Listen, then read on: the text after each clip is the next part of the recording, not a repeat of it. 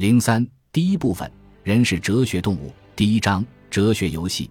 我们许多人都玩过两种游戏，一种叫动物、植物、矿物，另一种叫二十个问题。我们玩的时候可能都没有意识到，其实我们通过做游戏已把自己变得更加哲学了。这两种游戏都涉及提问，但这不是他们让我们变得哲学的核心。核心在于这些问题背后的问题，也就是我们是怎么分组、如何分类的。把事物分组归类是大家耳熟能详的事，每个人都会做。比如店员整理库存时会按照货架分类，图书管理员会按书目分类，秘书会把信函、文件分类等。但是，如果要分类的不是这些普通的具体事物，而是我们的物质世界。或者是涵盖我们物质世界的更广大的宇宙空间，此时哲学这一术语就会闪亮登场。动物、植物、矿物和二十个问题这两种游戏有时候玩法差不多，也就是说，当二十个问题中的第一个问题是这是动物、植物还是矿物的时候，这两种游戏就变成一种了。提出这个问题的目的是要确定你所考虑的这件物品是属于这三大类中的哪一类。但是，如果要分类的不是物品，而是圆这个几何图形，或者是一的平方根这个数字，亦或是希腊诸神如宙斯、阿波罗或者雅典娜，再问上面提到的这些究竟是动物、植物还是矿物，那么至少没有一个准确的答案，或者说根本就不可能有准确答案。对于二十个问题这个游戏，如果第一个问题不是这是动物、植物还是矿物的话，那就是任何人能想到的任何东西，而且绝不仅仅限于具体事物了。所以，这两个游戏的共同之处就是让我们无意识的更接近哲学思想。而要想做到这一点，我们就需要亚里士多德的指点。亚里士多德擅长之处很多，如何分类就是其中之一。除此之外，他还擅长提问。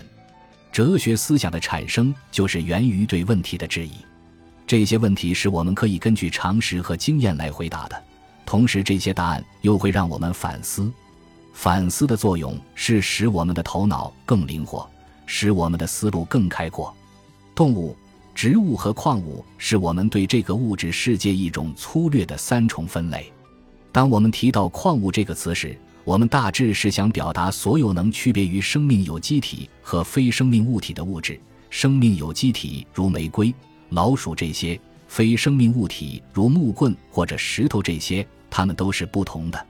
不是所有的非生命物体都是像我们从地下挖出的金和银这样的矿物，其中有些非生命体是在地表或者地壳里被发现的，形似石头；而有的则以液态或者气态的物质形式存在。如何把我们称为矿物的非生命体进行分类呢？亚里士多德给我们的建议是要先区别什么是基本物质，什么是复合物质。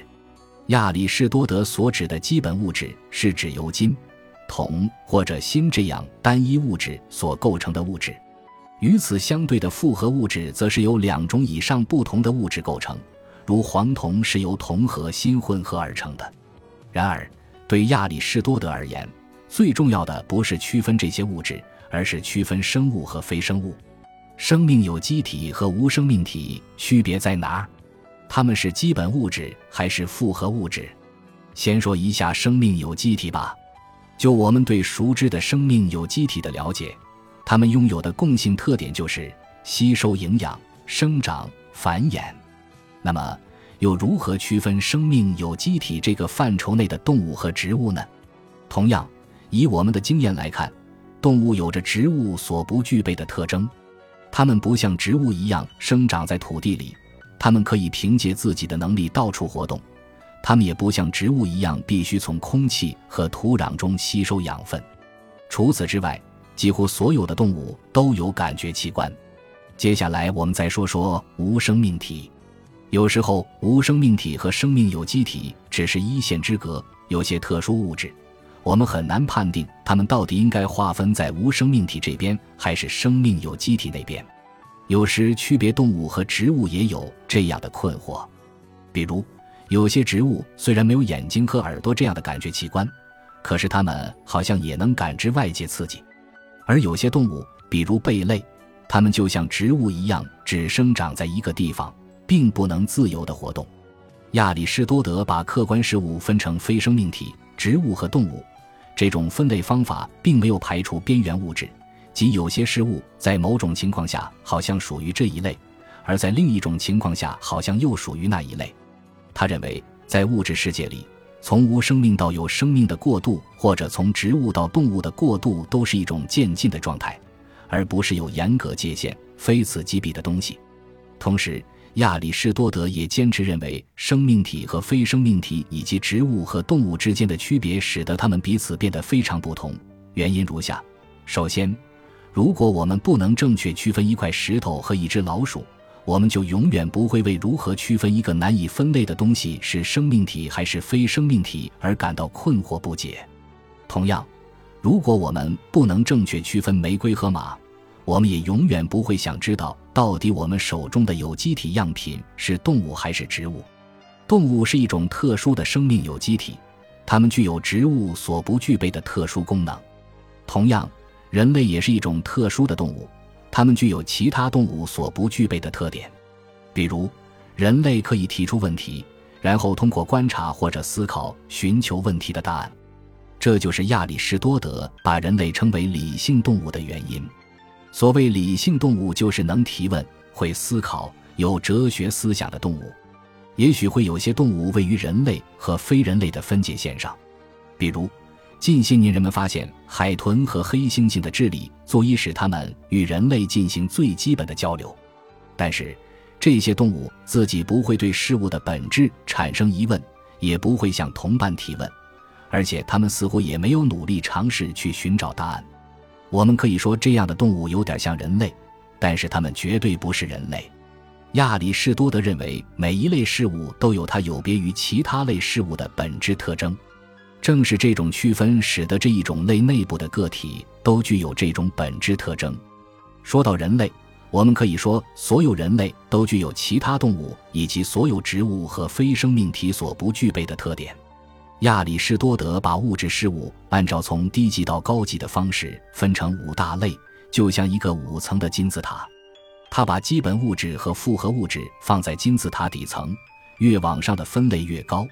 因为它们不但拥有下层事物的特征，还具有下层事物所不具备的特征。对于自然事物的分类，生命体的层次要高于非生命体，动物高于植物。在地球上所有的生命体中，人类的层次最高，位于金字塔顶部。像非生命体一样，所有的生命体都会占空间、有重量。除此之外，我们还知道，生命体必须要吃东西才能成长并繁衍。同样属于生命有机体的动物，就像植物一样，有它们自己的主要功能，但是它们同时还具有植物所不具备的功能。位于顶层的人类，具有所有其他动物都具有的主要功能，同时还具有通过提出问题、回答问题、进行哲学思考来获取知识的能力。当然，我们不能否认所有高层次的动物都思考，甚至计算机也会思考。我们同样也不能说只有人类有智力，在动物界里也有不同程度的智力存在，就像人类的智力水平也有高低之分一样，这是一个道理。但是，这种特殊的能力，即能提出问题、回答问题的哲学思考能力，把人类和其他动物明显区别开来。其他动物都不会玩哲学游戏。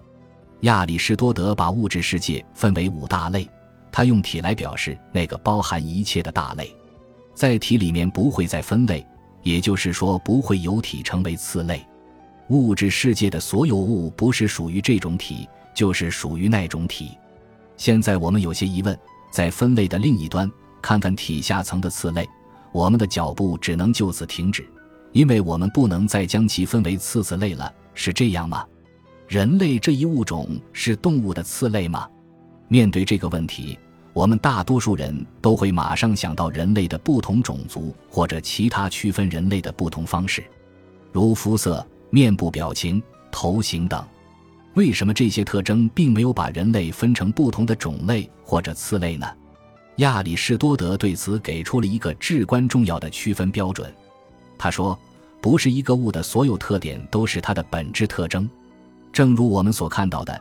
亚里士多德把人类看成是理性动物，或者说是哲学动物。人之所以成为人类，不是因为肤色，不是因为扁扁的鼻子，不是因为直直的头发，也不是因为哪种头型，而是因为人会提出问题，同时还会寻根溯源。此书分享微信 wsyy 五千四百三十七。当然，我们还可以根据人的高矮、胖瘦、黑白和强弱等不同标准，把它们分成诸多次类。但是，尽管这样，这也只是人类的各个群体间的区分。正如亚里士多德说的，这些区别是不能把它们划分到人类的范畴之外的。更重要的一点是，我们也不能说一个群体的成员比另一个群体的成员更是人类。换句话说，比起人类和其他动物之间的本质区别，人类各个不同群体间的区别都是浅显的和无足轻重的。亚里士多德把这种浅显、微小的差异称之为偶然的，而那些本质上的巨大的差异才是最重要的。人类和野兽有着本质的区别，不管人是高还是矮，是胖还是瘦，这种不同都是偶然的。正因为这些偶发的不同，才使得一个人不同于另一个人。但是，我们总归都是一种动物，只是每个人身上所显示的人类的特点或多或少不同而已。这种个体差异，比起把所有人都凝聚在一起的人类的共同特点，就是一根红毛。这个人类的共同特点就是人都是平等的。本集播放完毕，感谢您的收听，喜欢请订阅加关注，主页有更多精彩内容。